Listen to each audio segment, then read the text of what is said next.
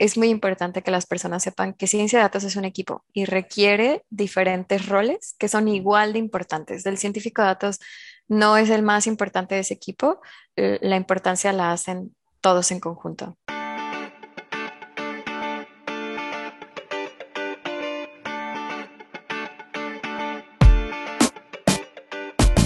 Buenos días, soy Juan Manuel Aguaxin y esto es Digitalizados, el podcast donde platicamos sobre los retos que la era digital nos plantea.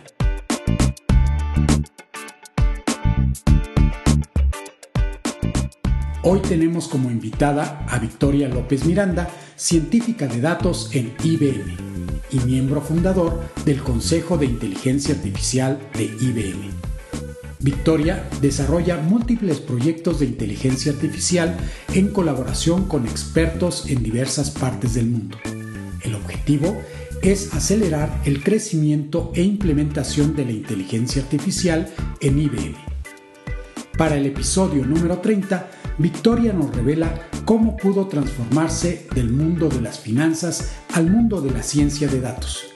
Un camino que si bien no fue fácil, le ha permitido ejercer esta profesión que ella considera apasionante y en la cual debes mantenerte aprendiendo continuamente.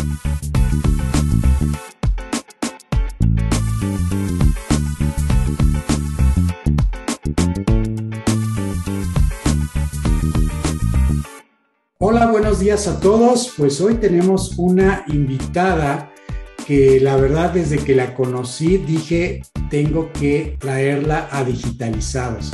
Se trata de Victoria López, que está en el equipo de IBM de Data Science. Y bueno, pues lo más bonito también de la historia es que a ella la conocí en un evento virtual, ¿verdad? Que fue organizado por la Universidad de las Américas Puebla. Y bueno, pues ahí está la prueba de que también podemos hacer amigos de forma virtual. Pues bienvenida Victoria a Digitalizados. Muchísimas gracias Juan Manuel. Y sí, como dices, ahí está la prueba. Yo creo que ahorita, en este momento, pues todavía que seguimos con la pandemia y demás, muchos nos hemos conectado a través de estas plataformas virtuales y pues está genial. Seguimos incrementando nuestra comunidad. Qué bueno. Muchas gracias. Gracias a ti, Victoria. Y pues estábamos platicando precisamente de estos temas, ¿no? De cómo fomentar eh, el conocimiento ahora que pues, no podemos ir a, a, congresos presenciales, conferencias que se daban en las universidades. Y pues creo que esta es una muy buena oportunidad de escuchar a Victoria, que pues ya lleva algún tiempo trabajando en este tema de ciencia de datos que a muchos nos atrae, no digo eh, que es una moda, es algo que llegó, creo yo, para quedarse y que muchos chicos pues están con esa inquietud de que dicen yo quiero estudiar ciencia de datos o profesionistas que dicen yo me quiero convertir en un científico de datos. Entonces, mi primera pregunta es en este sentido. ¿Cómo tú, Victoria, llegaste a la ciencia de datos? ¿Cómo te convertiste en una científica de datos? Es una excelente pregunta. La verdad es que mi carrera es un poquito, es interesante y curiosa porque no seguí como ese, eh, esa carrera que normalmente esperan de un científico de datos, que empieza con alguna carrera en una ingeniería, sobre todo como en ciencias computacionales, este que ya esté relacionado un poquito más a informática y después seguir con alguna maestría, doctorado, ¿no? en mi carrera yo la comencé en administración y finanzas este, realmente cuando comencé esos estudios jamás me imaginé que iba a trabajar para una empresa este, de IT y que iba a terminar en un rol técnico de ingeniería. Em, pero realmente esta carrera inicialmente me llamó la atención por como la variedad de áreas que tenía, ¿no? El poder aprender como de diferentes áreas, tanto como de marketing, finanzas, producción, recursos humanos, etcétera. Y, y, ya viendo todas esas áreas, empezar a ver cuál me llamaba más la atención. Em, durante la carrera, la que más me llamó la atención fue finanzas y este, tuve la oportunidad de irme a un intercambio en Francia para poder estudiar. Sí, estuvo, la verdad, ese intercambio para mí, pues, eh, me trajo muchos cambios, me ayudó muchísimo a crecer, este, en muchas áreas profesionales.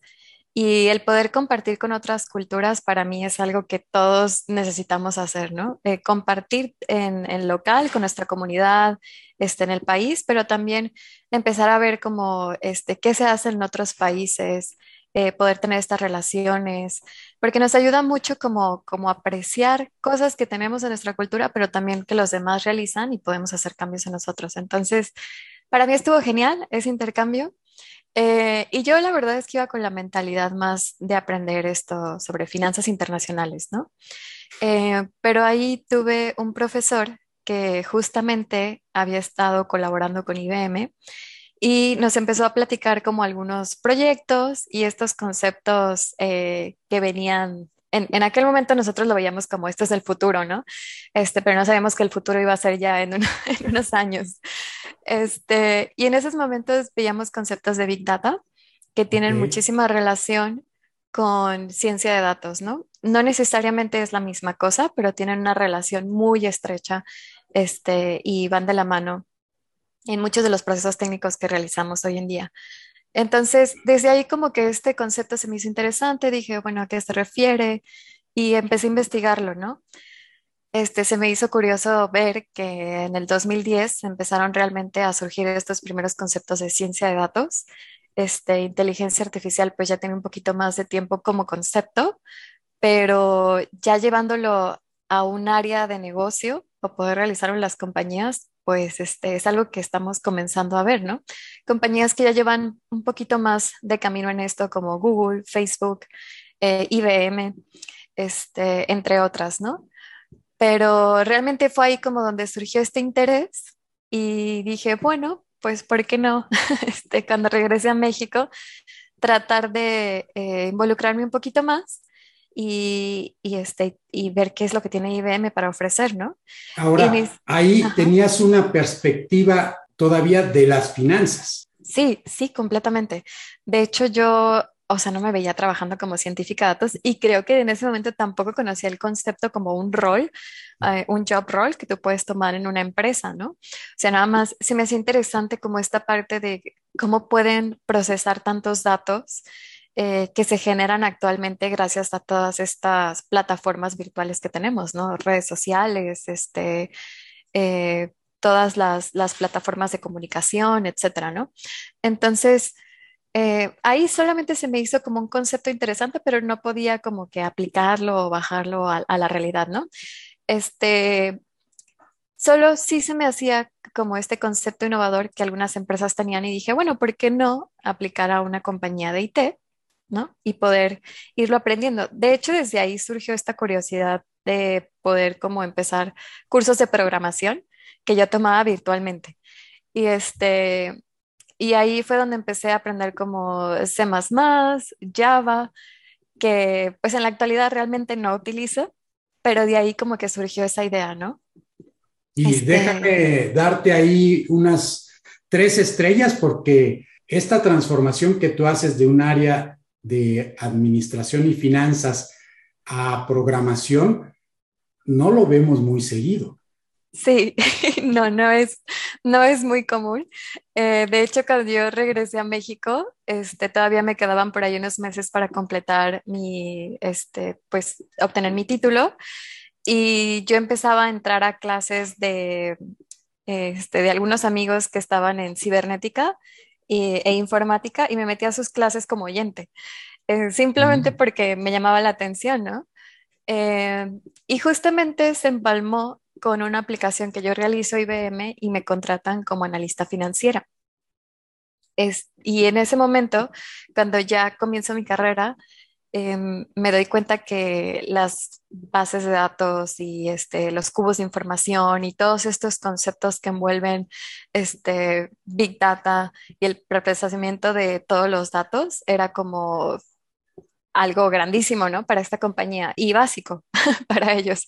Entonces, eh, pude como entrar a estas clases de oyente que justamente empezaban a ver esos conceptos y a mí me hacía sentido, aunque no me lo pedían porque no era parte de mi rol en el trabajo, se me hacía interesante poder conocer más allá de lo que mis procesos como analista financiera eh, llevaban, ¿no? O se conectaban con otras, con otras áreas.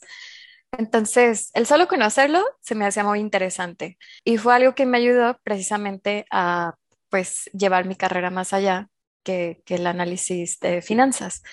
Este, surgió por ahí un proyecto en el que eh, traté como de juntar una cantidad de datos que pudiéramos ver el detalle y crear ciertos análisis descriptivos que le pudiéramos dar a las personas de negocio, como lo llamamos. Este, y a partir de este proyecto, yo lo empecé realmente un poco inocente porque no sabía la cantidad de recursos y de habilidades que, llevaba el formar un, proyecto de este tamaño. Y ya durante la marcha, pues conocí varias personas y tuve la suerte de tener eh, ciertos líderes, gerentes y directores que quisieron apoyar esa iniciativa, porque sí tenía un impacto muy importante en el negocio y, y afortunadamente, pues otros compañeros técnicos eh, del área pues, de ingenierías y desarrollo me ayudaron a llevarlo a cabo y ahí aprendí muchísimo. Entonces ya empezaste a fusionar las finanzas con el Big Data y las tecnologías de la información. Ya te empezaste a meter verdaderamente a utilizar las herramientas de IBM y otras herramientas, supongo. Sí, así es, exactamente. Y la verdad es que bueno, aprendí muchísimas cosas, pero entre ellas sí me di cuenta de este mundo que no alcanzaba a observar inicialmente, em, de todas eh, los recursos y habilidades que una persona necesita para como incursionarse en esta carrera, ¿no? Eh, de ciencia de datos, ingeniería de datos, lo que sea que cada quien elija. En aquel momento yo no lo veía como cosas separadas, como que todo lo veía este, en una sola burbuja, digamos. Y, al final los equipos sí trabajamos así, ¿no? Pero sí hay roles muy específicos que necesitan llevarse a cabo. Eh, lo bueno fue que durante ese proyecto como que alcancé a ver todas estas fases que conlleva un proyecto de Machine Learning e inteligencia artificial y pues me incliné completamente por la ciencia de datos. Este, fue ahí cuando hice mi cambio al área de desarrollo. Este, yo era como la líder eh, técnica que hacía esta traducción del el impacto de negocio a la parte técnica, ¿no? ¿Cómo vamos a realizar el proyecto este, que pueda realmente darle el valor que esperan las personas de negocio? Y eso me ayudó mucho a aprender el, la parte de, de, desarrollo, porque precisamente para hacer esa traducción, pues hay que entender el otro lado. Este, entonces, realmente para mí fue una experiencia increíble porque me ayudó a entender ambas partes, a saber justificar un proyecto no solo de la parte técnica, sino también de la parte de negocios y tener impacto en ambos, ¿no? Este, y ese rol finalmente me llevó a ser analista de datos. Comencé mi maestría en, ciencia de datos y pues ahora soy científica de datos. Años, años después, eh, ahora estoy en este rol. Y supongo que como tenías esa parte de las matemáticas de un financiero, pues eso te permitió continuar con la maestría, porque podríamos pensar que pues alguien que no tiene esa parte fuerte de matemáticas se le podría complicar un poco ver la parte pues matemática que implica la ciencia de datos. Eh, normalmente la gente que hace finanzas pues es fuerte en matemáticas. Sí, y justamente tocas un punto muy importante, Juan Manuel, porque a pesar de tener ese, esta como experiencia previa o el conocimiento que, te, que ya traía de finanzas, eh, que sí es la parte más fuerte matemáticamente en esta área eh, administrativa, si queremos decirlo así, de todas formas, siendo muy sincera, eh, se me hizo pesado el poder cambiar, ¿no? Completamente de carrera. No es imposible porque, como mi caso, hay muchos otros eh, lo que sí requiere muchísima disciplina, esfuerzo y, este, y ganas, ganas que te motiven todos los días a decir, sí, voy a continuar con esta carrera y sí lo voy a aprender y lo voy a llevar a término. Eh, porque la verdad es que sí son, eh, tanto los estudios de posgrado como la carrera en ciencia de datos, inteligencia artificial, estadísticas con ciencia de datos, etcétera, son carreras muy eh, complejas y, pesadas, ¿no? Por la carga eh, matemática que tiene, pero también porque estamos como que aprendiendo dos áreas al mismo tiempo. Y es la parte matemática avanzada y tenemos también la parte de este, tecnologías, ¿no? De programación que tenemos que llevar a la par, porque realmente esa es la magia de ciencia de datos.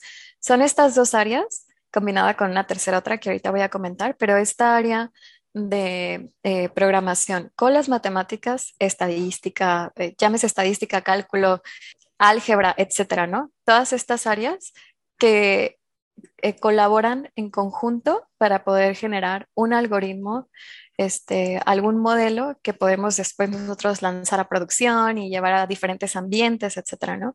Esa es realmente la magia de ciencia de datos. Ok, entonces tenemos uno, estadística, dos, pues el análisis de los datos, supongo que es el que te faltaba, porque el otro que mencionaste, pues es la programación. No sé si estoy bien, el tercero que dijiste ahorita, lo mencionamos, es la analítica, saber interpretar los datos.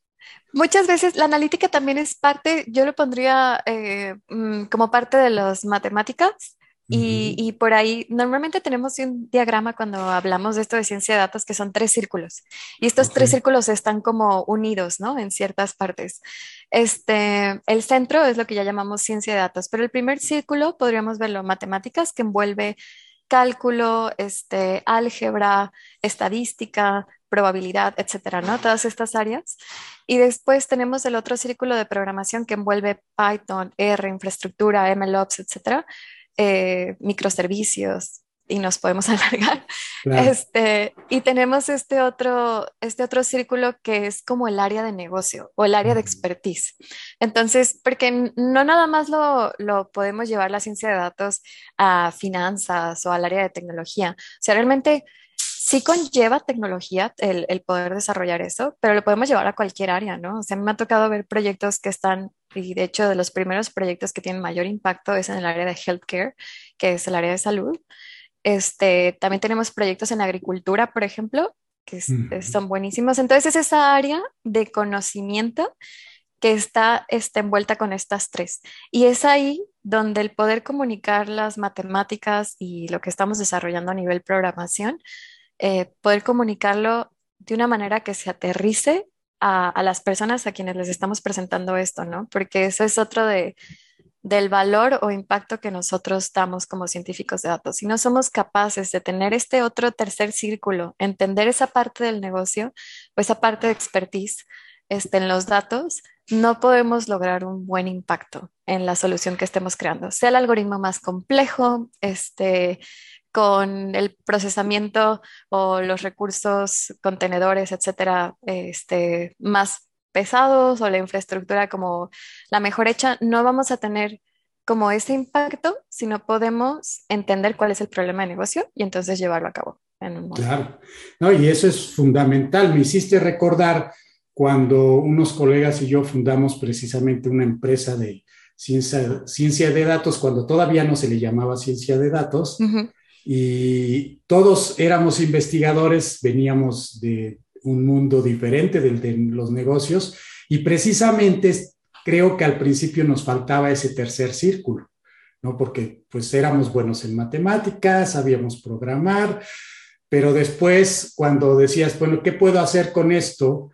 Pues nosotros teníamos algunas ideas, pero muchas veces hay que admitirlo, cuando se es emprendedor, te inventas problemas que en la vida real no existen, ¿no? Porque estás en la búsqueda de esos problemas. Y es cuando entras en contacto con los clientes que verdaderamente descubres esa parte de las aplicaciones. Entonces creo que lo has expresado muy bien. O sea, si no conoces esa parte del negocio, pues va a ser muy difícil que hagas algo, ¿no? Es como si tuvieras un vehículo de carrera sin pista, ¿no? ¿Dónde lo vas a correr? Exactamente. De hecho, sí, me gusta muchísimo esa analogía porque es, muy importante. A veces, eh, cuando tomamos este tipo de educaciones, los posgrados, las carreras, etcétera, nos enseñan mucho estos otros dos círculos, programación, matemáticas, pero no nos enseñan como el lado de expertise. Y con mucha razón lo hacen, o sea, no saben en qué área nos vamos a mover nosotros como científicos de datos, ¿no?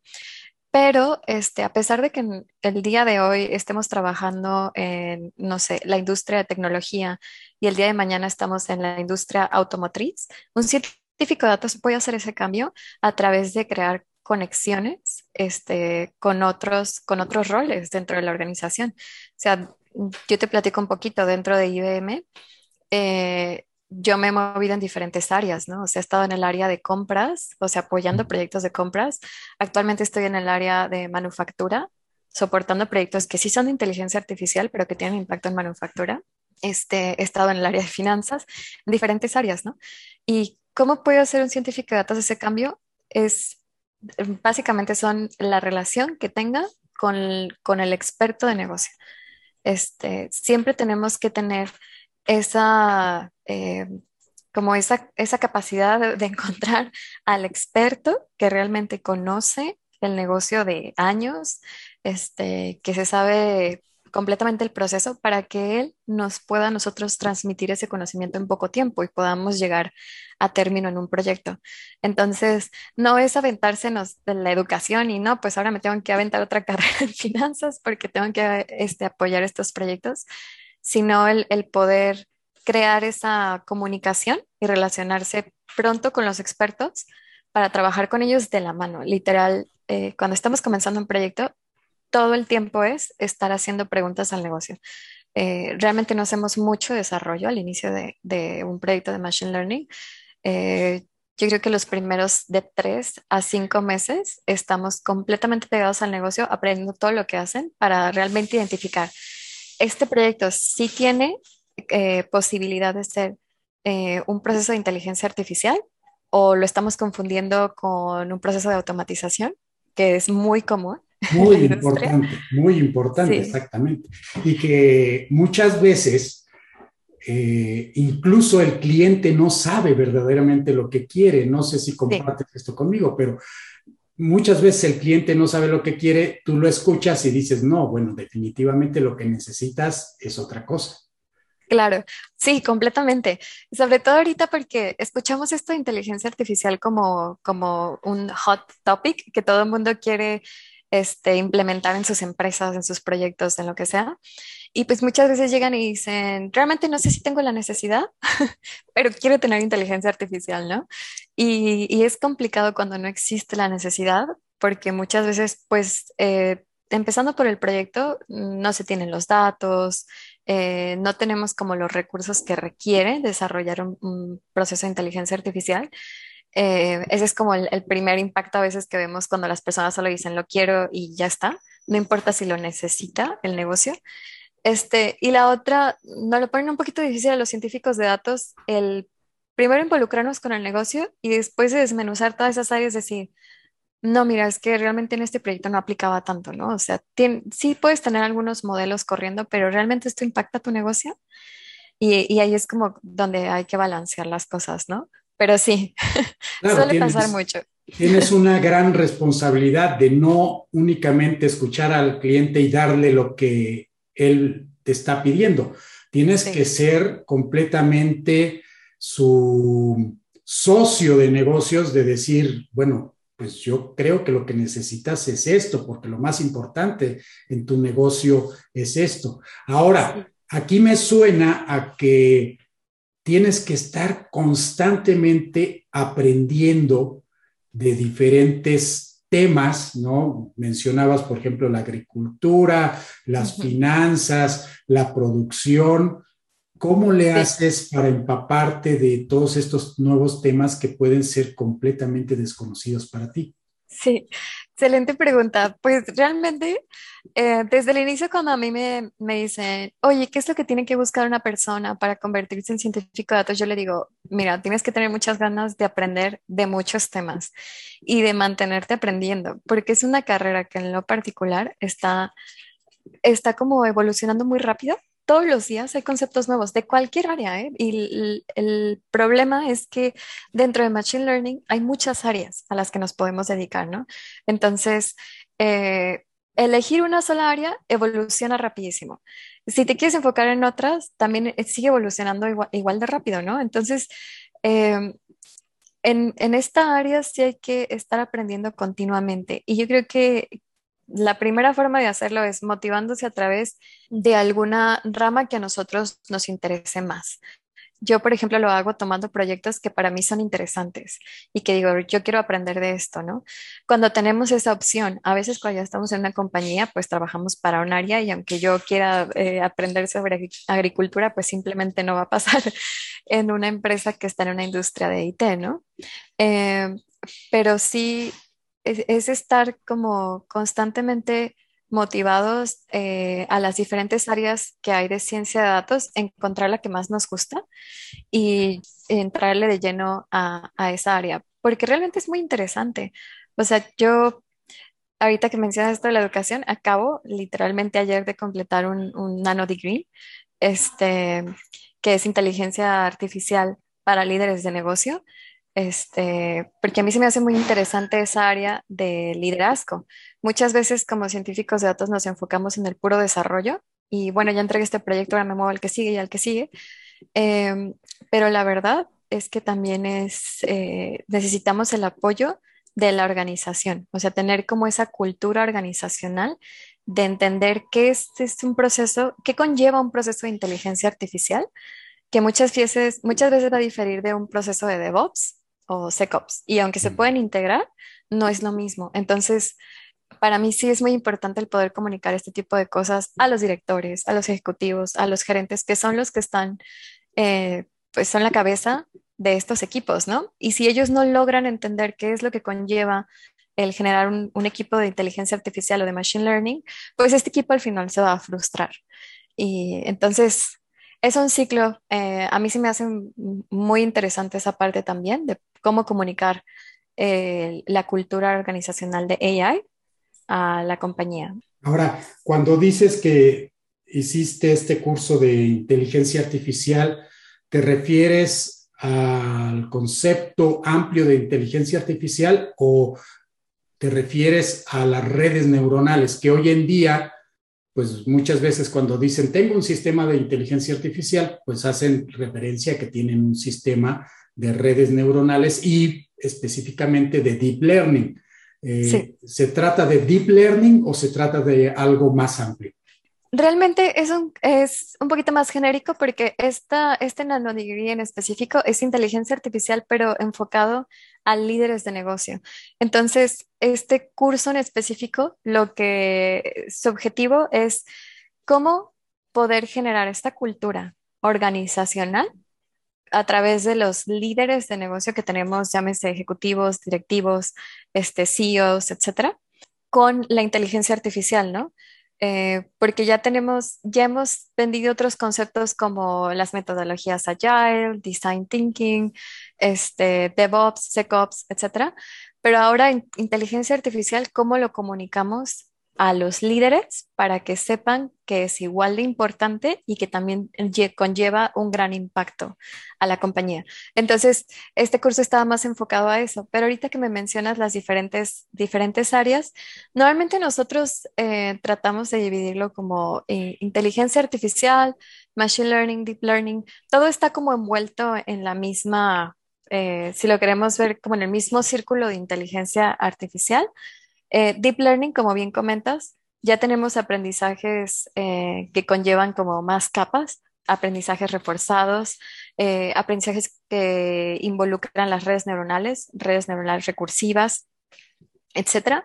Entonces, todo esto es la, parte de Deep Learning, ¿no? Que es un aprendizaje profundo del proceso. Después tenemos Machine Learning, que ahí podemos involucrar todos los algoritmos que conocemos, ¿no? Desde los más básicos, una regresión, este, un algoritmo de clasificación, modelos o, procesos de optimización, no sé, computer vision, eh, reconocimiento facial, text to speech, etcétera, ¿no?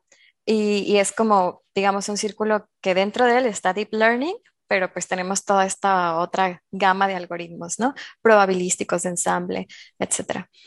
Em, y después está como esta capa de inteligencia artificial que yo lo vería un poco como la manera en que nosotros podemos eh, conectar esos algoritmos o esos modelos al usuario y cómo puede interactuar el usuario con esos algoritmos, porque muchas veces yo les pongo el ejemplo de, ok, desarrollamos, eh, no sé, alguna clasificación, ¿no? Y tenemos nuestro modelo, pero yo no puedo llegar con el usuario o el cliente y decirle, ¿sabes qué? Eh, pues aquí ya te estoy clasificando lo que tú me habías pedido o te estoy prediciendo la demanda de productos que me habías pedido, pero pues vas a tener que correr el algoritmo en Python o darle clic a este botón y pues aquí tienes un, un arreglo, un array con tus predicciones, ¿no? El usuario no quiere eso porque, pues, para empezar, probablemente no tenga esa experiencia técnica para decir, ah, pues sí, deja correr el algoritmo y, para que me prediga, ¿no? Este, nosotros siempre tenemos que tratar de pensar más allá en una plataforma o algún este, prototipo en el que podamos meter ese modelo y poder comunicarlo al usuario, en donde su experiencia sea prácticamente como eh, poder estar eh, interactuando con un humano, ¿no? Por eso ahorita los chatbots tienen tanta, tanto auge, ¿no? Porque realmente yo diría que es uno de los mejores componentes en AI. Este tiene la parte de NLP, que es Natural Language Processing, em, en donde pues utiliza diferentes herramientas y diferentes técnicas para este, poder llevar este flujo de conversación con el usuario a través de que un experto también este, le dé como cierto input de sinónimos, de más o menos qué tipo de preguntas, qué tipo de respuestas, pero sí tiene este modelo en donde hace match a medida que va teniendo el flujo de conversación, ¿no? Y, este, y por la parte del usuario, pues tenemos un robotcito que, un bot que va a estar ahí en nuestro frontend eh, o en donde sea que lo tengamos, pues comunicándose, ¿no? Como si una persona realmente me estuviera respondiendo este, detrás de ese chat. Entonces, ese es uno de los mejores componentes de AI y, y de los ejemplos que más utilizamos hoy en día, ¿no? Sí, me quitaste las palabras de la boca porque precisamente te iba yo a decir eso. Entonces hay esta parte del backend, es decir, todos los programas que corren eh, y que fueron desarrollados principalmente por ingenieros expertos en inteligencia artificial, en machine learning, en todo lo que tú quieras que requiere pues eh, de, conocimientos muy duros sobre cómo procesar la información, ¿no?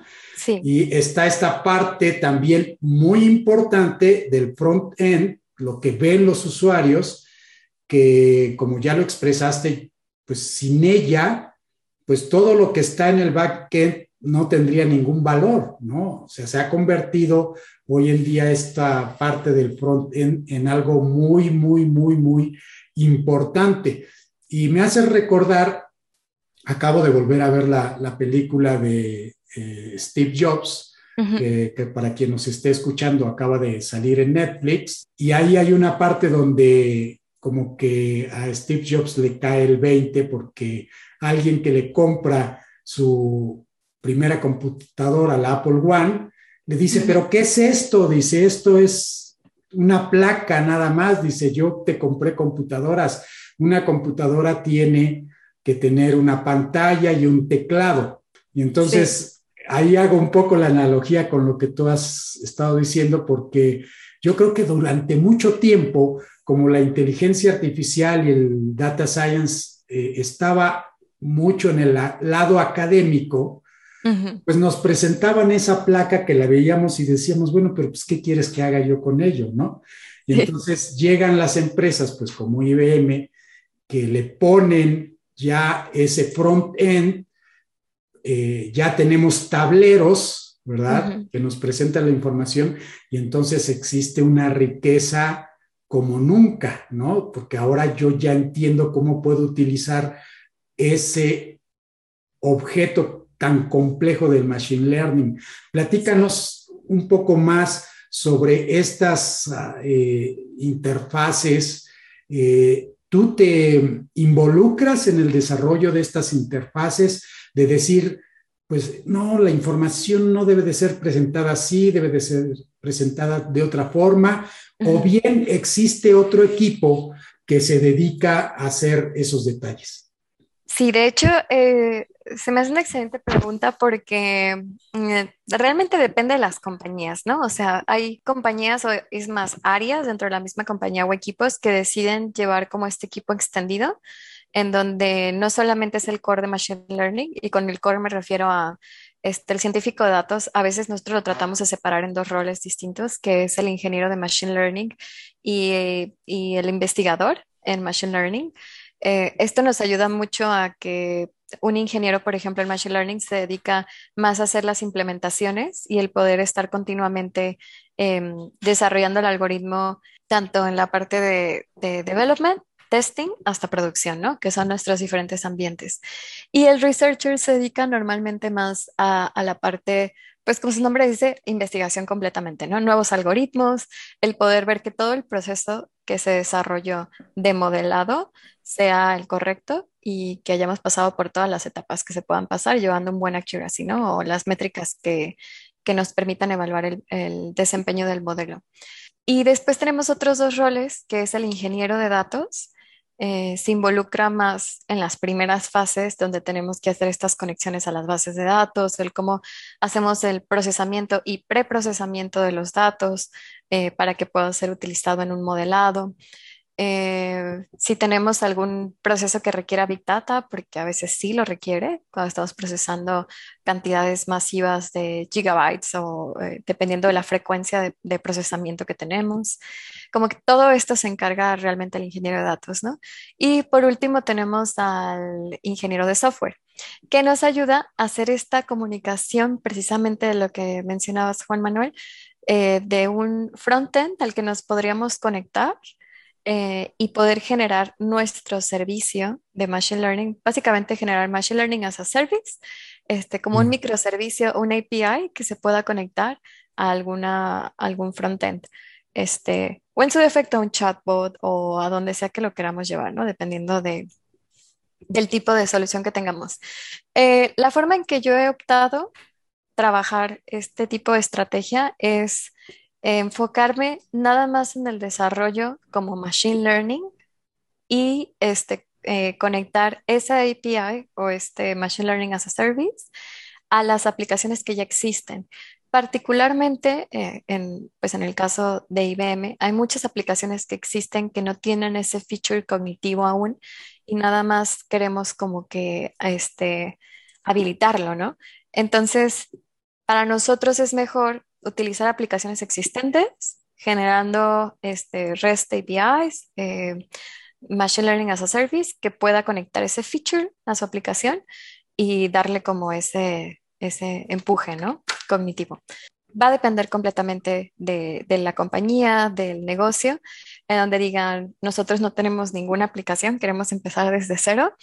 Entonces yo me iría por un equipo extendido en donde no solo tenga estos cuatro roles, pero ya tenga a, un diseñador de UX, este, donde tenga eh, un arquitecto, eh, si es posible desarrollador, desarrollador de infraestructura, etcétera, ¿no? O sea, qué, tan grande lo, queramos dependiendo de la solución.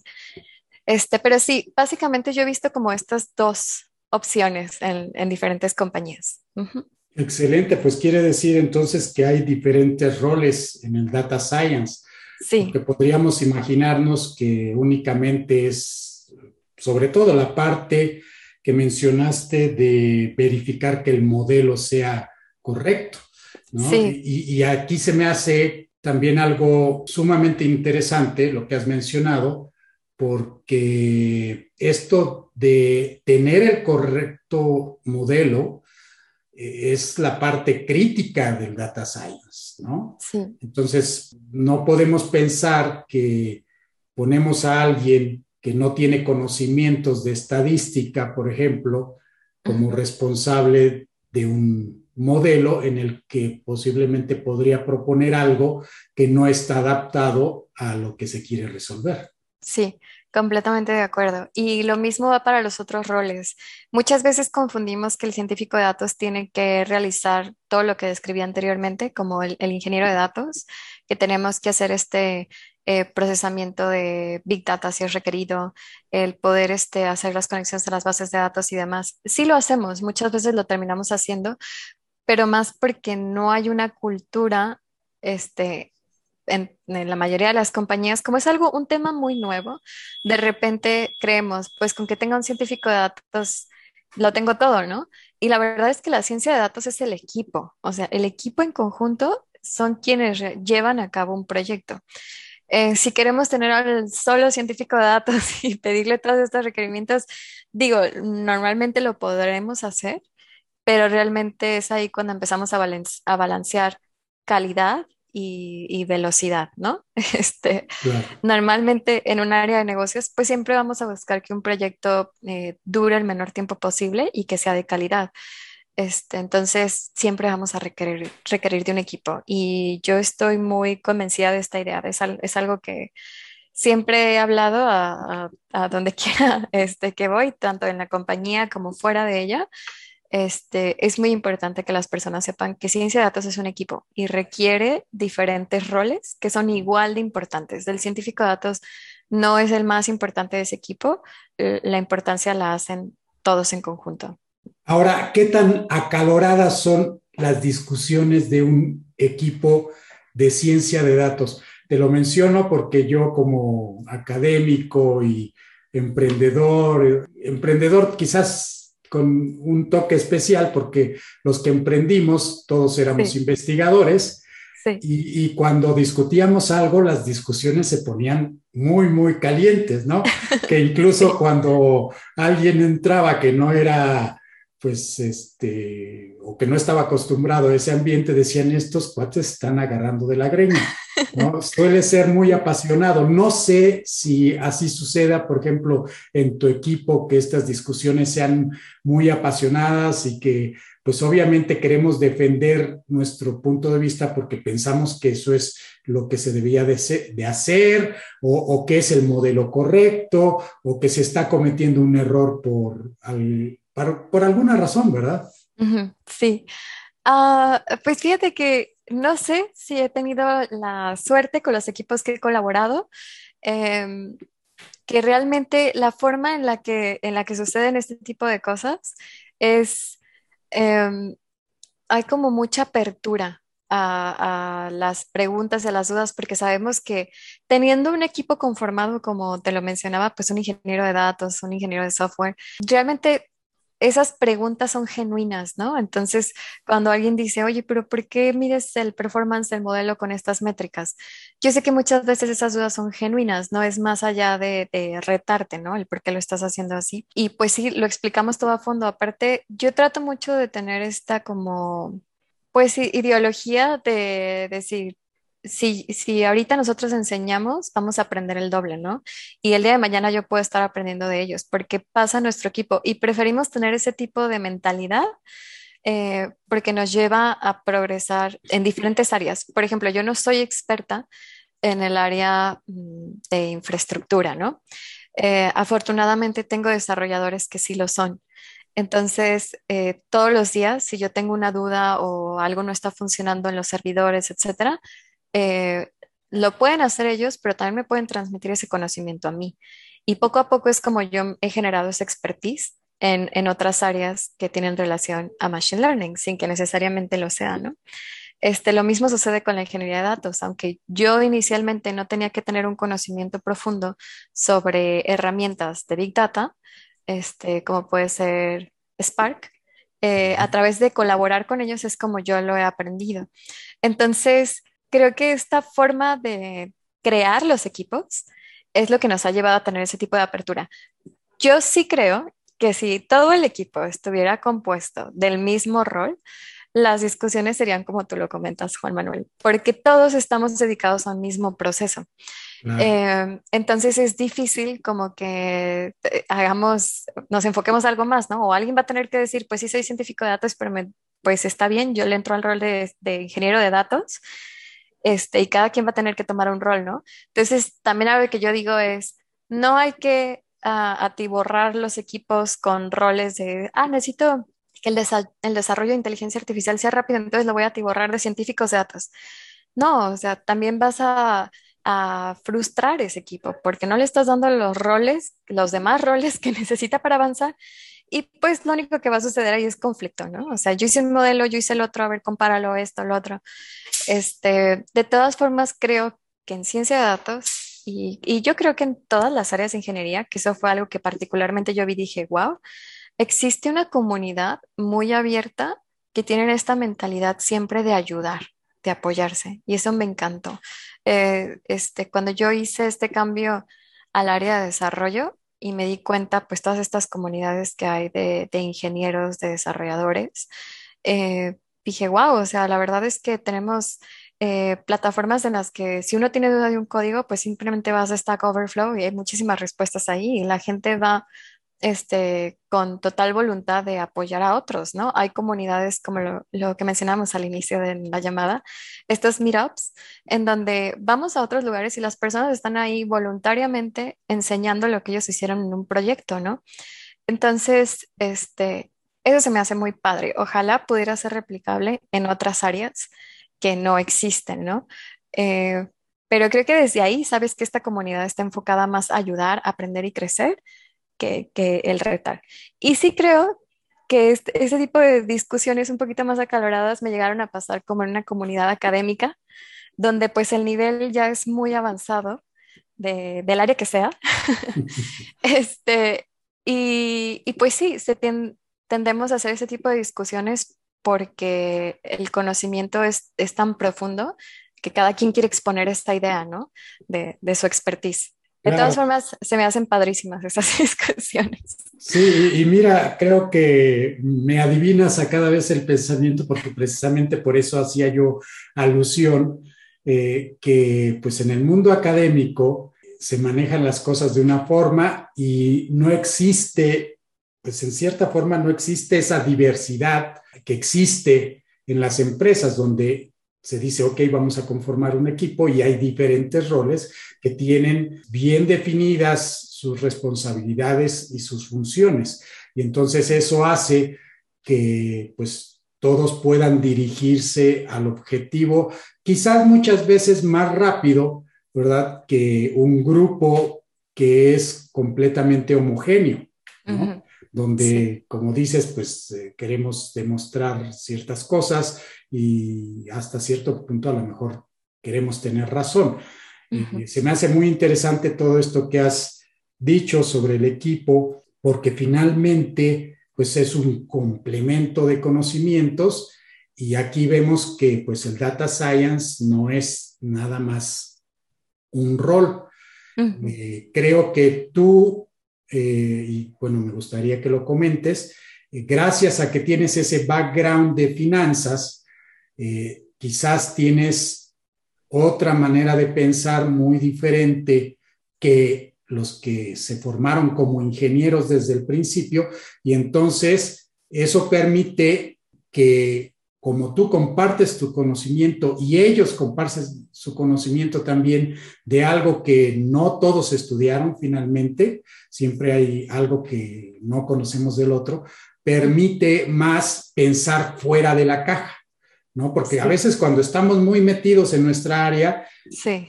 eso nos hace quedarnos dentro de la caja y no podemos salir. De ahí que se me hace eh, algo maravilloso que pues tengamos diferentes roles, diferentes perfiles que finalmente nos hacen más ágiles.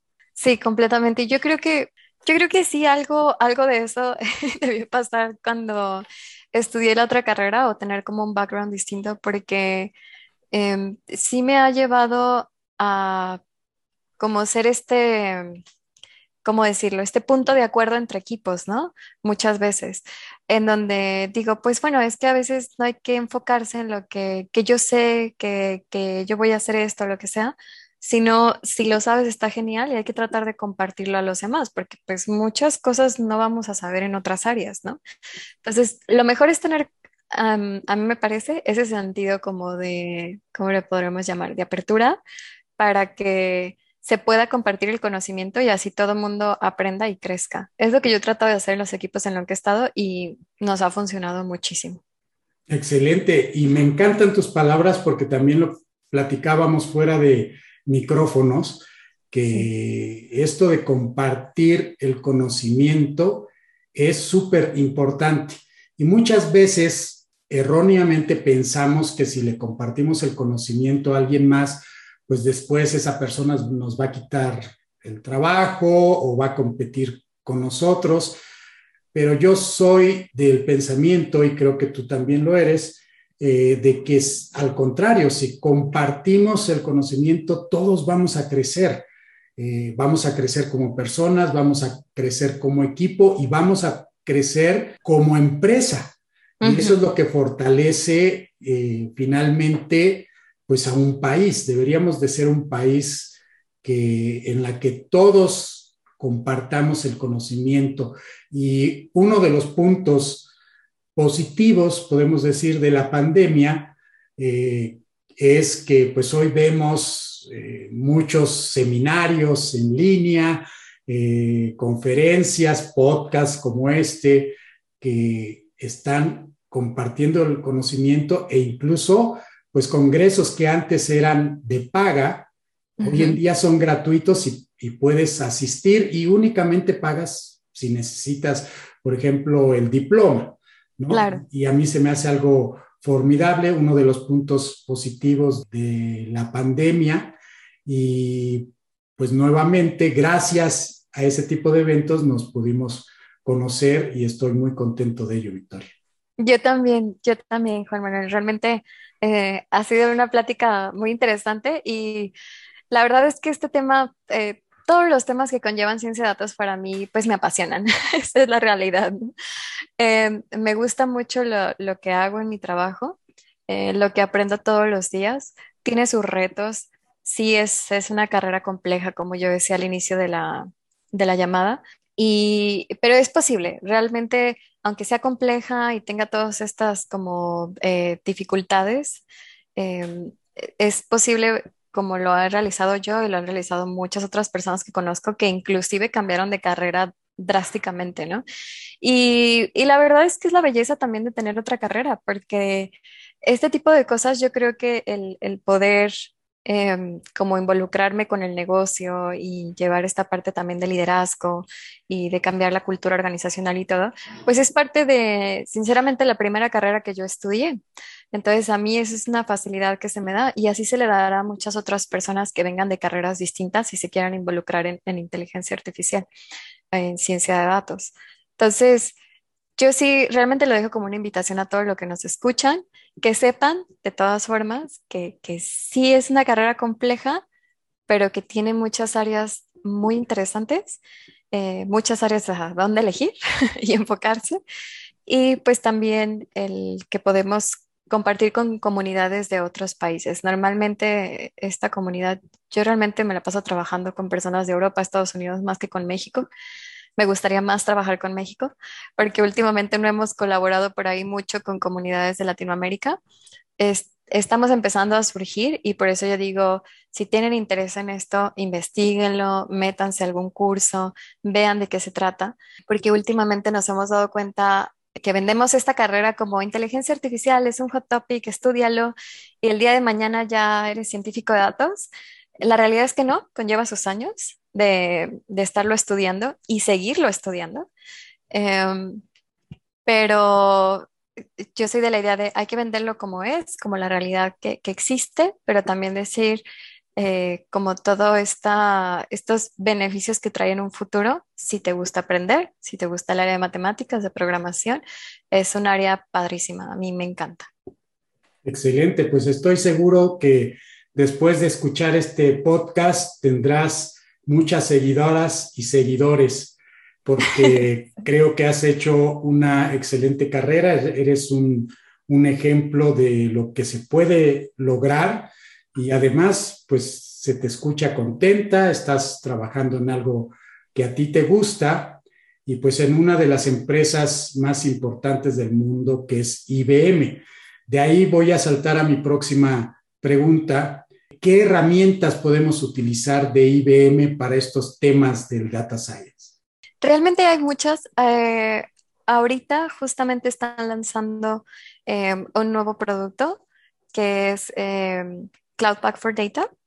Este, por ahí lo van a ver anunciado. Si ustedes se meten a IBM eh, van a poder ver este, cuáles son como los nuevos productos, tendencias, etcétera, de IBM. Eh, por la forma en la que IBM trabaja, normalmente está un poquito más enfocada hasta compañías a las que les da soporte y tiene soluciones integradas y demás, pero me gusta que ahorita trae iniciativas a las escuelas con estudiantes, con profesores. Y tiene una plataforma precisamente que está este, empezando a dar educaciones y entrenamientos tanto a los profesores como estudiantes para que puedan sacar su certificación en el área de inteligencia artificial como también en quantum que es un área interesantísima y también se relaciona con inteligencia artificial. Y por ahí tiene otras cuatro áreas que, está sacando en esta nueva plataforma. Eh, por ahí conseguiré el link porque me gustaría mucho que pudiéramos colaborar este, en un futuro también con, con. Eh, y en particular, pues eh, Watson Studio, que siempre fue promovido por IBM para utilización de diferentes eh, assets que puede crear la persona para empezar a entrenarse y generar práctica en, la, en el área de inteligencia artificial, eh, utilizando Jupyter Notebooks, que eso está disponible para cualquier persona, es open source, este, también lo pueden, lo pueden descargar y por ahí hay una comunidad em, y una plataforma que eh, me parece que en los siguientes meses se va a publicar open source, que se llama Machine Learning Experience. Está siendo creada por IBM, por un equipo técnico de IBM que está en un área de research. Entonces, esa es como una plataforma muy avanzada para quienes ya realizan proyectos de inteligencia artificial. Definitivamente los invitaría a conocer un poquito más de esa iniciativa. Pueden encontrar toda esa información. Hay un repositorio eh, público de IBM como Machine Learning Experience o MLX. Entonces existen todas, todas estas herramientas en las que podemos conectar este, fuera de, IBM para todos los que les interesen empezar a involucrarse un poquito más con lo que IBM está haciendo, este, cómo está impactando a, a la sociedad, al medio ambiente, etcétera, eh, utilizando inteligencia artificial, lo pueden ver en todo este tipo de plataformas e iniciativas.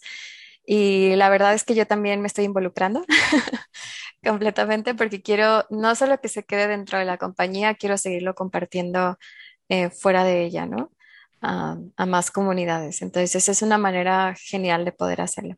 Claro, pues vamos a colocar la liga también ahí en la página de Digitalizados en tu episodio.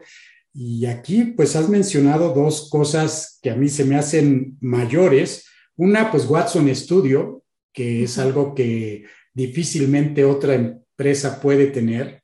Y Quantum, que supongo que haces referencia a la computadora cuántica de IBM, que, bueno, pues aquí existe una super oportunidad para aquellos que quieran aprender. Precisamente en nuestro episodio pasado hablamos sobre la computación cuántica. Entonces, haciendo nuevamente la analogía con la película que acabo de ver de Steve Jobs, en esos tiempos hubo muchas oportunidades porque apenas estaban pues creándose las primeras computadoras personales y existió ese punto de inflexión. Yo siento que ahorita estamos también en otro punto de inflexión, uno con el Data Science, Inteligencia Artificial, Machine Learning, que ya lleva un pedacito de camino recorrido, pero hay muchas cosas que van a venir y otro, pues, por supuesto, la computadora cuántica. Entonces, espero que, pues, quizás en unos dos años ya seas experta ahí en cuestiones de quantum computing y vamos a hacer otro podcast, ¿no? Si, no es que antes. Claro que sí. De hecho, sí, eh, este, últimamente me he estado tratando de involucrar un, poquito más en la parte de quantum, eh, relacionado completamente a inteligencia artificial, que es más cómo poder correr estos algoritmos en una computadora cuántica este, ya que es completamente distinto a como lo conocemos actualmente. Eh, entonces, por ahí estoy yo tratando de aprender un poquito más en Quantum para poder escalarlo en inteligencia artificial. Y es bastante interesante. De hecho, ahí le estaré, eh, estaré compartiendo otro link, pero también existe una librería completamente open source para quien quiera utilizarlo, que es Qiskit, creada de IBM para Quantum que se puede utilizar en Python. Entonces, este, para todos los que quieran aprender, allí está la documentación, está súper completa. Eh, y por ahí los va a ir legando un poquito de productos que pueden utilizar eh, de manera gratuita hasta, hasta cierto procesamiento en, en, la nube con IBM. Entonces, sí, para que lo aprovechen, realmente todo está ahí y, lo pueden disfrutar, aprender y hay una comunidad muy grande, tanto de IBM como más compañías a las que ustedes pueden empezar a eh, ingresar e involucrarse. Seguro que lo vamos a hacer. Bueno, yo prometido, voy a meterme a las herramientas y ya que me dijiste que tienen los Jupyter Notebooks, pues aún más porque yo los utilizo casi diario y entonces quiero ver cómo los puedo combinar con las herramientas que tiene IBM.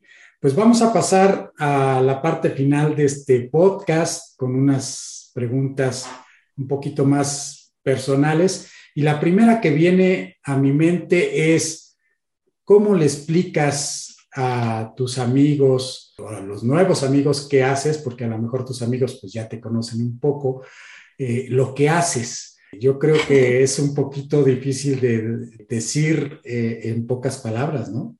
Sí, sí, realmente a veces es como muy, un poquito complicado, este, sobre todo cuando no están relacionados tanto al área eh, de desarrollo o al área de IT. Eh, normalmente yo trato de ponerles ejemplos que viven todos los días, ¿no? Con aplicaciones que, con las que interactúan día a día, por ejemplo, Google Maps, ¿no? Entonces, eh, cuando me involucro mucho en el detalle de, sí, es que fíjate que un científico de datos desarrolla estos algoritmos y que bla, bla, bla, como que los, realmente los pierdo. Entonces digo, bueno, para que veas un caso concreto, eh, el hecho de que tengas recomendaciones de anuncios cuando tú vas a Facebook o vas a alguna otra red social, eh, cuando utilizas Google Maps y que está haciendo este ajuste todo el tiempo de tu ruta, pues hay un algoritmo detrás de eso, ¿no? Entonces, como que ahí la gente empieza a, cachar las cosas y, ah, ok, entonces tú haces ese, ese tipo de cosas. Sí, yo lo realizo en otras aplicaciones para otros clientes eh, pero es, es, básicamente lo que realizamos, ¿no? Algoritmos matemáticos que pueden llevar a una recomendación, a una mejor ruta cuando estamos manejando, a este, inclusive los nuevos autos que se conducen solos. Todo, detrás de todo ese tipo de innovaciones está inteligencia artificial. Fíjate que ahora me haces pensar también en otra película, ¿verdad? Ya se está convirtiendo también el podcast en, un espacio para recomendar películas, pero precisamente ayer vi una película que se llama Antonia, que se trata sobre una de las primeras directoras de orquesta. Eh, la verdad, cuando ves la película, eh, en muchos momentos dices, no, no puede ser posible que le hagan esto eh, porque es mujer. Entonces, aquí voy a tomar un tema un poquito escabroso, ¿verdad? Porque pues tenemos opiniones diferentes, pero a mí lo que se me antoja que, comunicaras es, eh, finalmente, las mujeres pueden involucrarse muy bien en estos temas y muchas veces ni siquiera son las chicas las que no quieren involucrarse, ¿no? A veces somos los padres que tenemos un concepto muy erróneo de lo que debería de estudiar una mujer y le decimos, no, no, no, no, este, pues tú mejor estudia diseño gráfico o algo que sea más del hogar, no porque diseño gráfico sea una carrera para mujer. Eh, obviamente diseño gráfico es una carrera para hombres y para mujeres, pero pues bueno, tengo que poner un ejemplo de lo que se dice, ¿no? Claro. Y en esta película, pues precisamente a esta directora le dicen, ¿cómo de que quieres ser directora? Ocúpate de lo tuyo y cásate y ten hijos y sé feliz. Y lo que no comprendemos es que pues podemos ser felices teniendo una profesión y más aún también con una profesión como la tuya. ¿Qué les dirías, verdad, para animarlos? ¿Qué les dirías, por ejemplo, a los papás que a lo mejor tienen un pensamiento pues como este? Y no quiero decir que esté injustificado porque somos personas que hemos vivido en diferentes épocas, por lo tanto tenemos diferentes maneras de, pensar y no hay que juzgarlos tan a la ligera. Entonces, esta es mi pregunta, te digo, un poquito escabrosa, ¿verdad? difícil a lo mejor, pero me encantaría que compartieras esto con nosotros. Pues yo empezaría por mostrarles las CEOs que tenemos mujeres, que vean este, cómo se han desarrollado profesionalmente eh, el, grado en el que están, eh, tanto a nivel directivo como eh, económico, el impacto que tienen socialmente. eh, que a mí se me hace, o sea, siempre tener un ejemplo como un role model es necesario para seguir, seguir creciendo. Y creo que a veces como mujer, como bien mencionas, es importante que ese role model también tengamos ah, a una mujer.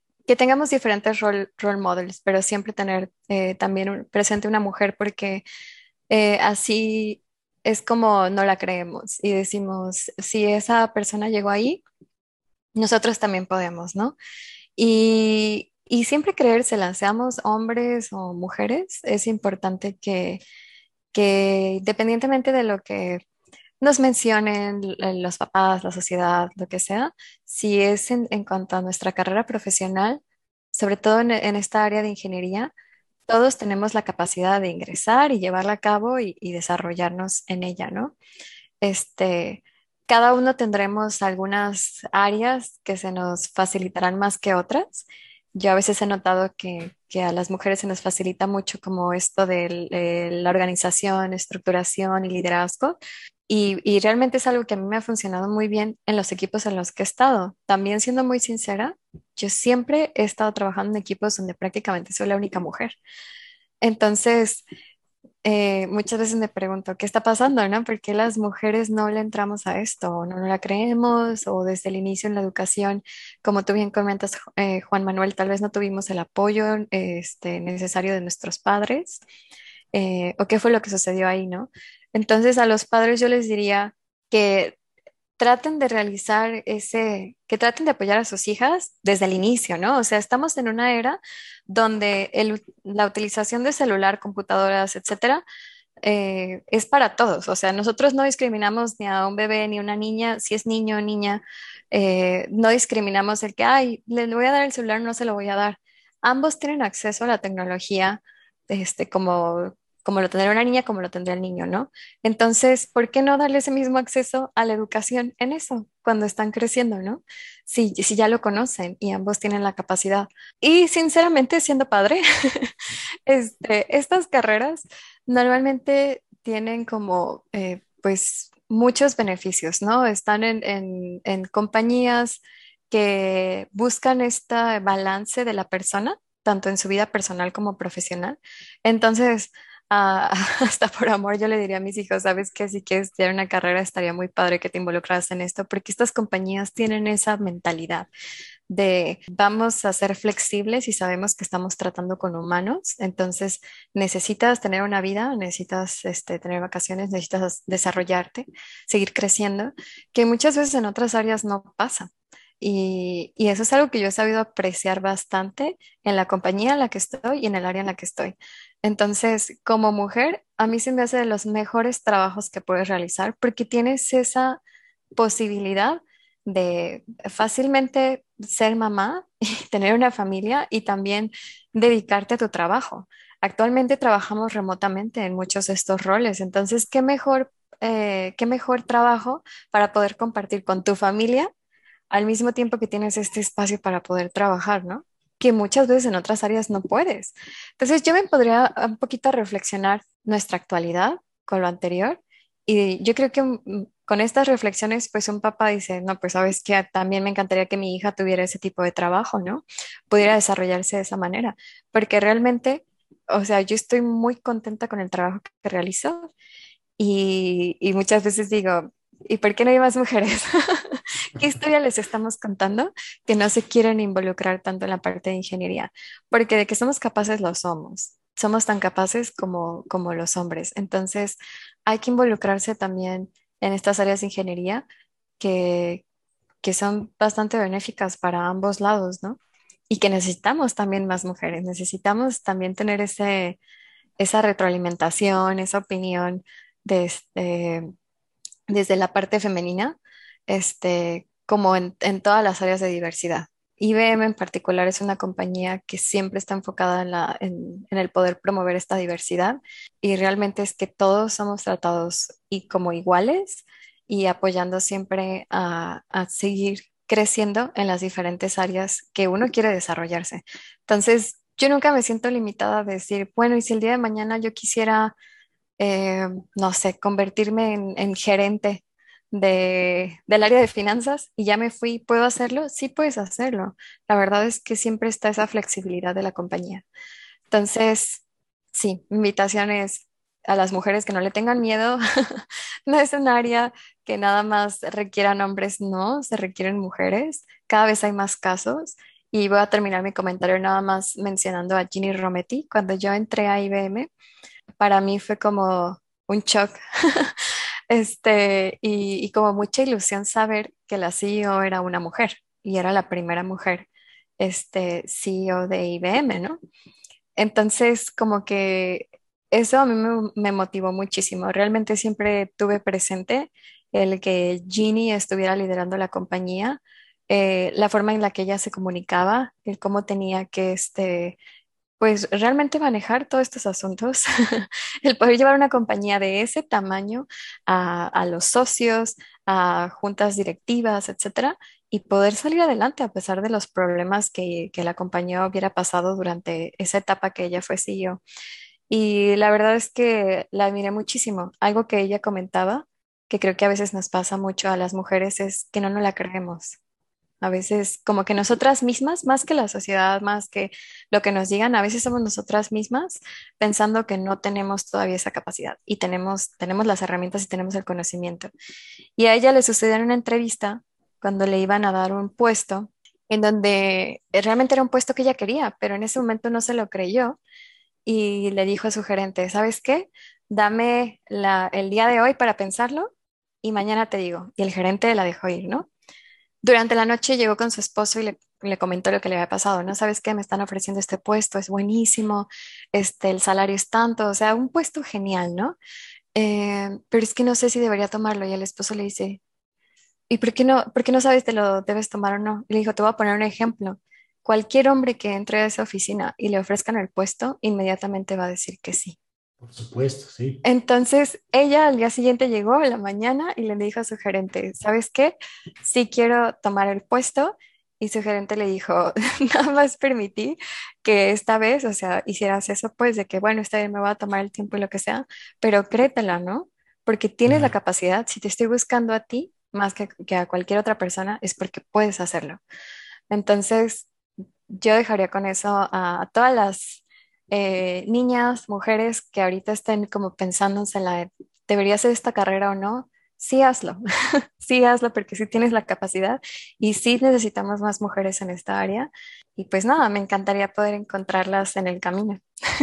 Excelente, pues estoy seguro que has inspirado a muchas y a muchos. Y nuevamente pues con todo lo que dijiste, los invito a que vean esta película que me gustó mucho, que se llama Antonia, y ahí van a encontrar muchas analogías de lo que hoy Victoria nos ha dicho con estas palabras, un, caso de éxito, de lucha constante y de creérsela, que creo que tanto para mujeres como para hombres es válida esta frase, ¿no? Tenemos que creérnosla. Voy a pasar a mi última pregunta. ¿Qué pasó eh, con tu familia, ya que estamos hablando de, de, la familia, cuando estabas en el eje o la dirección de las finanzas y de repente cambiaste, ¿verdad? Y dijiste, ahora me voy a centrar en esto de la ciencia de datos. ¿Hubo así como un punto disruptivo o fue, por lo que creo, a lo mejor natural y no hubo esa parte de admiración de, ay, ¿cómo puede ser que ahora estés trabajando en esto? Afortunadamente tengo una familia que, y unos padres que siempre me han apoyado en, cualquiera de las sesiones que, que, tome, desde el hecho de cuando me fui a Francia, que a veces algunos papás eh, de repente es, ay, ¿cómo dejar ir a mi hija o a mi hijo a otro país, ¿no? Y estar allá solo viviendo. Afortunadamente mis padres son muy de siempre empujarnos hacia adelante y de este, seguir aprendiendo y que si tienes que irte al otro lado del mundo está bien y tienes que hacerlo. Entonces, esto no fue como algo muy diferente para ellos, el, el cambiar, el cambio de carrera. Sobre todo cuando vieron el crecimiento que yo iba a tener profesionalmente, dijeron adelante, o sea, está genial, ¿no? Y pues prácticamente eh, en mi familia pues tenemos eh, también ingenieros, ingenieras, este, tengo una hermana que es, que es arquitecta, entonces siempre también ha estado en un ambiente eh, pues colaborando con ingenieros, ingenieras. Tengo otra hermana que este, tiene la carrera de nanotecnología. Entonces, o sea, cosas muy innovadoras.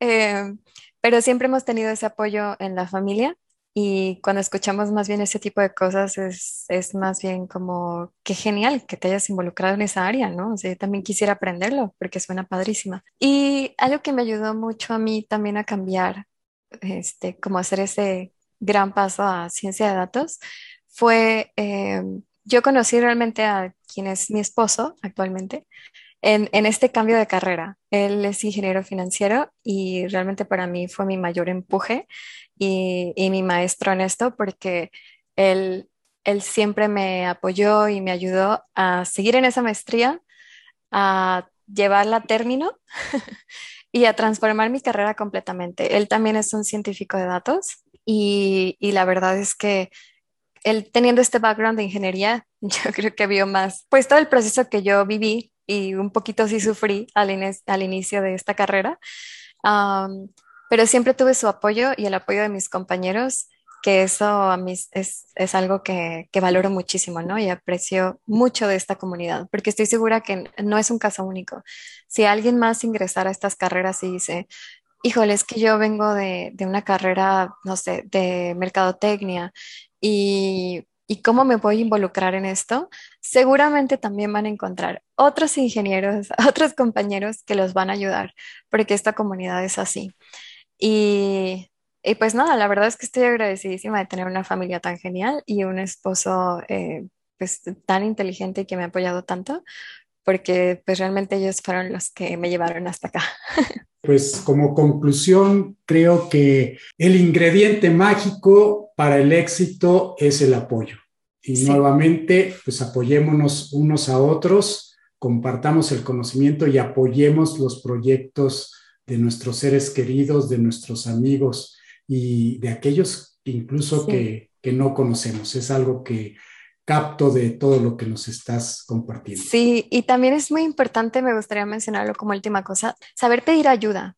Es muy importante porque a veces nos estamos como en esta burbujita de decir, pues es que requiero ayuda o no sé cómo seguir avanzando, pero no buscamos apoyo. Y la verdad es que si uno supiera qué tan fácil es encontrar ayuda en las personas, sea, en, los mismos profesores, en compañeros, en conocidos, en compañeros del trabajo. Realmente muchas veces esa negación de decir, ay, no, es que estoy solo o cómo le voy a hacer, es, esa negación, esa limitación está en nuestra cabeza. Porque eh, yo, yo he visto que en el momento en que nos acercamos a las personas y decimos, ¿sabes qué? Porque también se requiere un poquito de humildad para hacer eso y llegar con las personas y decir, no sé, la verdad es que no sé, ¿no? Y, y yo veo que tú sabes, ¿me puedes ayudar? Eso es importantísimo. Hay que como que quitarnos esa, esa máscara, esa venda de los ojos, saber pedir ayuda y entonces ahora sí podemos seguir creciendo. Pues unas hermosas palabras para terminar este podcast, Victoria. Estoy seguro que muchos de nuestros escuchas se quedaron con ganas de seguirte escuchando, pero bueno, ya tendremos oportunidad en un futuro de, de platicar. Estoy seguro que muchos dirán, qué lástima que ya se acabó el podcast, pero bueno, como todo, tenemos un tiempo limitado y pues respetando también tu agenda te doy las gracias por esta excelente plática y pues vamos a seguir en contacto, vamos a explorar las herramientas que ya nos mencionaste y pues no solo con, contigo, sino con IBM esperemos poder hacer algo ahí eh, del lado académico y estoy seguro que esta amistad que nació virtualmente pues va a continuar. Te agradezco. Y no, yo encantada, encantada de estar aquí. Nada que agradecer, Juan Manuel. Para mí es un placer estar compartiendo contigo, con esta comunidad bellísima que tienes en los podcasts y, y pues esperando regresar pronto. este, muchas gracias por haberme invitado. Hasta la próxima, Victoria. Hasta luego.